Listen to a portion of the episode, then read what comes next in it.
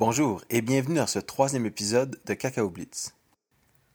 Mon nom est Philippe Casgrain et dans cet épisode, je vais vous résumer d'autres aspects de la conférence C4 de Chicago qui a lieu du 25 au 27 septembre 2009. Commençons d'abord par la conférence de Dave Dribbin sur les unit tests.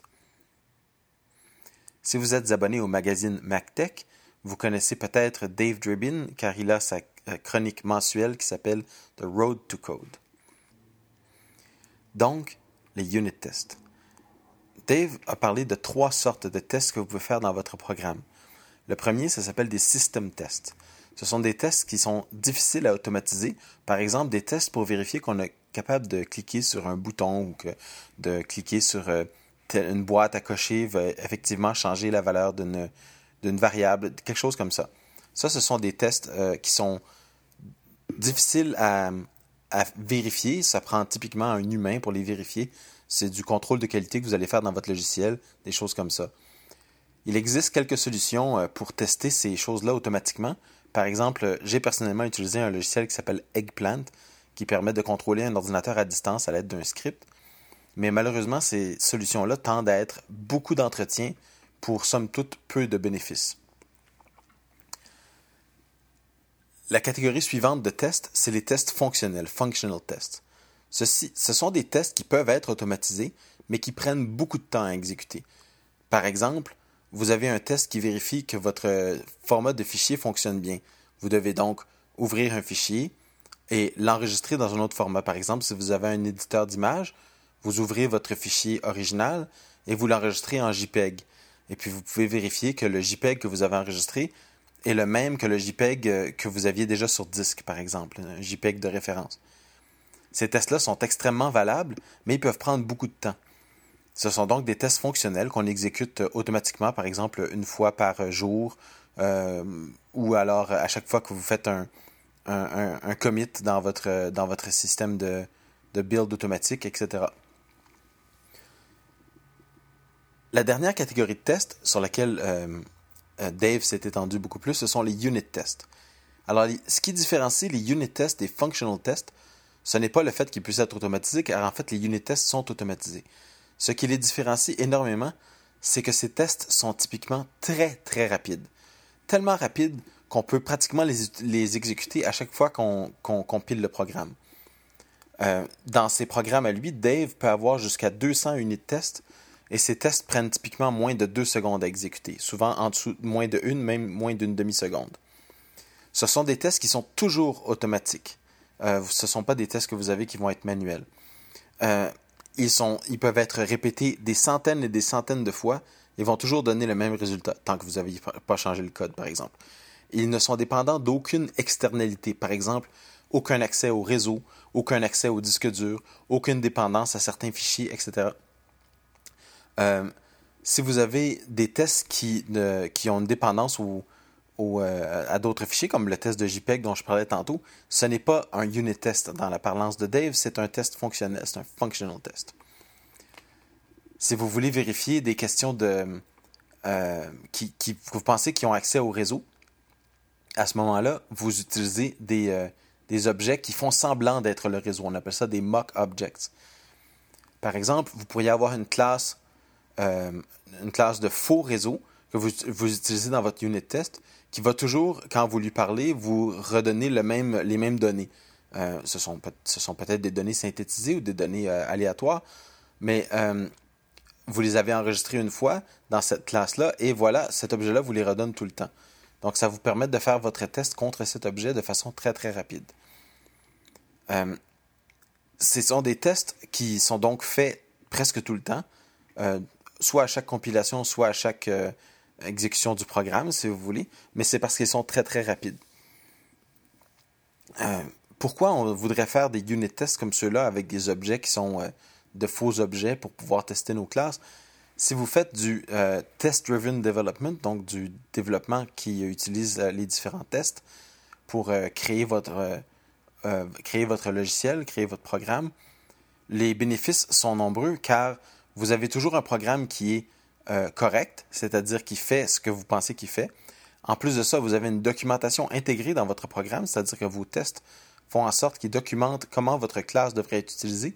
C'est utile si vous partagez avec d'autres personnes, mais c'est aussi utile car vous allez partager avec vous-même et peut-être dans trois mois, vous allez revenir dans votre programme et vous dites Qu'est-ce que ça fait ce programme-là? Ah oui, j'ai un test, voilà ce qu'il fait.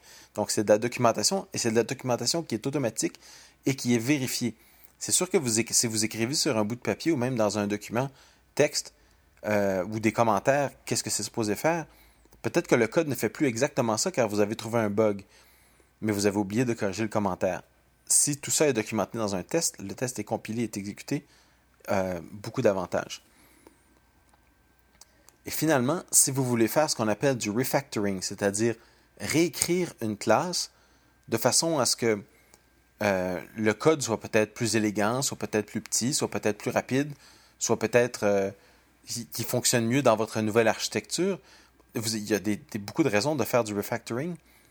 Quand vous avez des, des unit tests comme ceux-là, ça vous donne une grande confiance que votre refactoring, les modifications que vous avez apportées, n'ont pas modifié votre classe.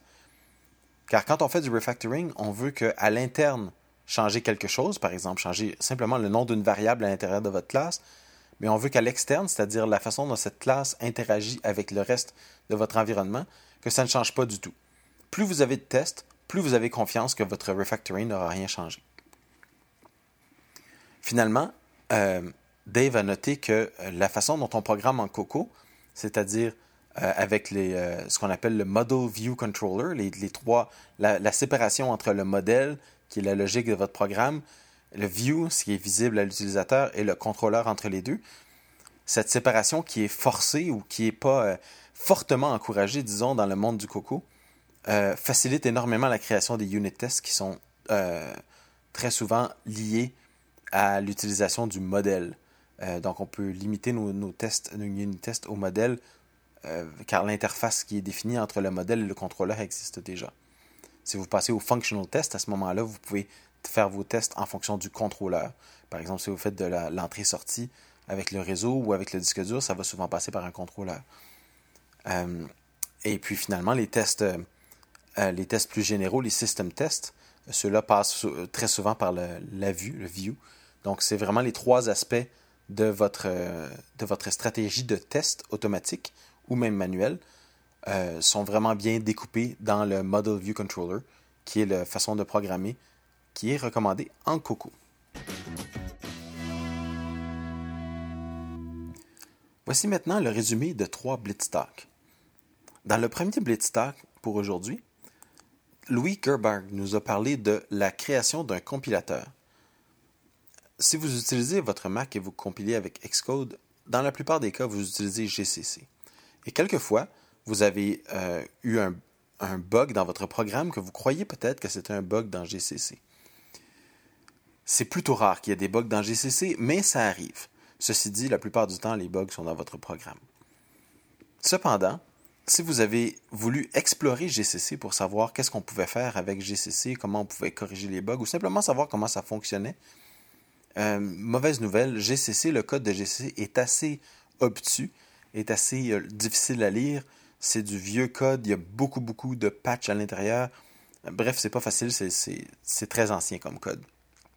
La bonne nouvelle, c'est que Apple vient de sortir en code source libre un nouveau duo dynamique, celui de Clang et LLVM. Alors, Clang, c'est un front-end pour le compilateur, donc euh, le préprocesseur, etc. Euh, toutes ces analyses-là sont faites avec Clang. Et LLVM, c'est un nouveau compilateur, le Low Level Virtual Machine, pour compiler du code machine euh, aussi bon ou meilleur que GCC dans certains cas. Je dis que c'est une bonne nouvelle parce que, tout comme GCC, ils sont en code source libre, mais ce sont des programmes modernes, c'est-à-dire qu'ils utilisent euh, le C comme langage de programmation et ils tendent à être bien écrits. Bon, c'est possible d'avoir du C qui est mal écrit, mais Louis nous, rassure en disant que le code de Clang et l'LVM est bien écrit, facile à lire, tellement même que Louis, qui n'est pas lui-même un, ingénieur de compilation, enfin, il a travaillé un petit peu sur, euh, euh, LLVM, la version PowerPC, mais euh, ce n'est pas un, programmeur de, compilateur lui-même. Louis a réussi en téléchargeant le code source, en compilant le, euh, le, compilateur LLVM, à le modifier et à faire des suggestions, à les renvoyer à la liste de distribution qui s'appelle euh, CFE-dev, euh, à laquelle vous pouvez vous abonner d'ailleurs.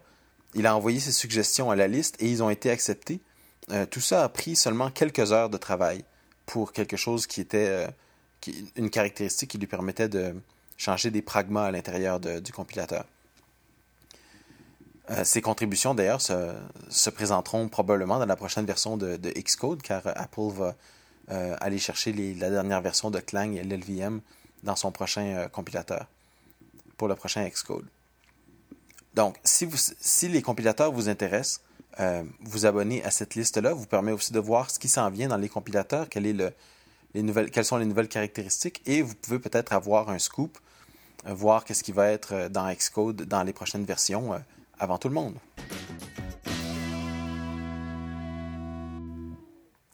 Le prochain Blitz est celui de Jacob Godwin Jones où il nous a parlé de son logiciel Opacity. Opacity est un petit éditeur d'images qui est spécifiquement conçu pour créer des icônes. C'est sûr qu'il peut faire autre chose que ça, mais la, niche qui veut vraiment se trouver, c'est l'édition d'icônes. Euh, du petit icône 57 par 57 pour le iPhone, euh, euh, pour le App Store, à celui 512 par 512 pour votre propre application. La caractéristique principale de Opacity, c'est que non seulement il peut enregistrer dans tous les formats bitmap que vous connaissez, euh, que ce soit PNG, JPEG, TIFF, etc., mais en plus de ça, il peut enregistrer votre, votre image en format Quartz, c'est-à-dire qu'il va générer du code source euh, d'un NSView avec les commandes Quartz pour créer les courbes Bézier, les lignes droites, les remplis, les gradients, etc. de votre image.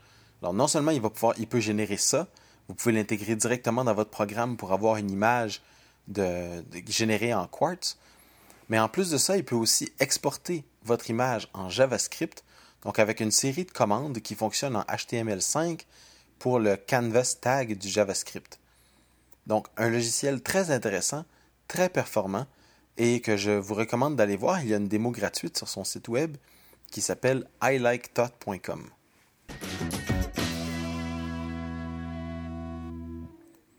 Et finalement, pour aujourd'hui, un dernier Blitz. Vous savez comment on aime beaucoup vous parler dans CocoCast Cacao des différents frameworks qui apparaissent, des, nouveautés au niveau des logiciels, etc. Eh bien, ce ne fait pas exception. C'est Fraser Hess qui nous a présenté Coco Boutique. Si vous avez une application ou n'importe quoi que vous désirez vendre à travers le web, par exemple en utilisant PayPal, vous savez déjà que vous pouvez utiliser PayPal pour euh, obtenir de l'argent euh, de d'autres personnes, que ce soit dans votre pays ou même dans un autre pays, sans trop de problèmes. Vous avez peut-être même écrit un petit logiciel qui vous permet de brancher votre page web à PayPal pour permettre d'avoir le paiement en ligne. Mais si vous êtes comme moi, vous, savez comment programmer votre Mac, mais vous avez peu de connaissances en programmation web ou le PHP ou le Java ou des choses comme ça qui vous sont un peu étranges. Et euh, surtout quand il s'agit de gérer de l'argent, gérer votre argent, gérer des transferts d'argent entre un client payant et vous-même, vous voulez laisser peu de choses à la chance. Il existe maintenant une solution avec Coco Boutique qui est open source et qui vous permet du début à la fin d'intégrer l'expérience d'acheter votre logiciel euh, de façon très simple et de façon gratuite. C'est un logiciel qui est disponible sur GitHub, github.com baroblique Fraser Hess baroblique boutique, et qui comprend du début à la fin une intégration entre votre, votre application et l'expérience d'achat. Alors, on part de votre application, vous intégrez un framework qui comprend le framework open source qui s'appelle Aquatic Prime, dont on a déjà parlé, qui gère donc la licence euh, d'utilisation de votre, de votre logiciel. Et ça intègre aussi la possibilité d'acheter en ligne directement. Vous entrez votre numéro de carte de crédit, vous allez sur PayPal automatiquement à l'intérieur de Coco Boutique. Vous pouvez euh, brancher ça sur votre compte PayPal avec votre serveur. Ça prend du PHP 5 si je ne m'abuse. Mais vous n'avez pas besoin de programmer le PHP vous-même. Tout est fourni dans la boîte. L'interface avec une base de données MySQL euh, dont vous avez évidemment besoin sur votre serveur. Mais tout le code est déjà là du début à la fin pour pouvoir intégrer l'achat de votre application en quelques clics de souris et de façon sécuritaire. Bien sûr, il faut avoir un compte avec PayPal, il faut connaître euh, les détails de, ces numéros PayPal, mais tout est fourni. Il existe une autre solution qui est gratuite comme celle-là, open source, c'est celle de Potion Factory, dont vous avez peut-être entendu parler aussi, qui fonctionne du début à la fin pour l'achat de, de choses à travers de Potion Store. Vous pouvez donc intégrer de Potion Store sur votre site web. Le défaut de Potion Store, c'est qu'il est écrit en Ruby on Rails. Euh, c'est un avantage pour certains car c'est un langage moderne par rapport au PHP. C'est un désavantage pour beaucoup car il y a peu de fournisseurs Internet qui permettent euh, d'installer euh, du Ruby on Rails. Donc c'est un peu le facteur limitant de Potion Factory. Coco Boutique, à l'inverse, est écrit en grande partie en Coco et avec un tout petit peu de PHP pour faire la colle, si vous voulez, entre votre logiciel et son, option d'achat euh, et votre page web et votre, compte PayPal. Donc, ça prend très peu de ressources et vous, avez euh, votre magasin en ligne. Beaucoup de développeurs indépendants ont développé leur propre magasin en ligne. Certains ont même développé un magasin en ligne qui s'appelle Golden Brayburn. C'est Will Shipley de Delicious Monster qui a passé de, nombreuses heures, de nombreuses journées, de nombreuses années à peaufiner son magasin en ligne, tellement qu'il l'offre sous licence. Vous pouvez acheter, ça s'appelle Golden Brayburn. Mais euh, il demande, euh, je crois, 5% ou quelque chose comme ça de votre, de votre prix. Pour certaines personnes, c'est bien peu payé, mais pour d'autres, euh, c'est un peu. Ça semble un peu, beaucoup de, devoir payer pour ce genre de, fournitures-là, qui sont, somme toute, pas si compliqué à écrire. Bon, c'est sûr que ça prend du temps, c'est sûr qu'il y a beaucoup de tests à faire, surtout quand on gère l'argent des clients, mais euh, ça semble être un rite de passage dans les développeurs indépendants que de créer son propre magasin en ligne. Mais voilà, un outil de plus pour créer rapidement votre magasin en ligne et recevoir beaucoup d'argent pour vos logiciels. Ça s'appelle Coco Boutique. C'est fait par Fraser Hess et c'est disponible sur GitHub. Voilà, Merci de m'avoir écouté pour euh, ce troisième épisode de Cacao Blitz. Et il m'en reste encore un. J'espère être de retour d'ici quelques jours.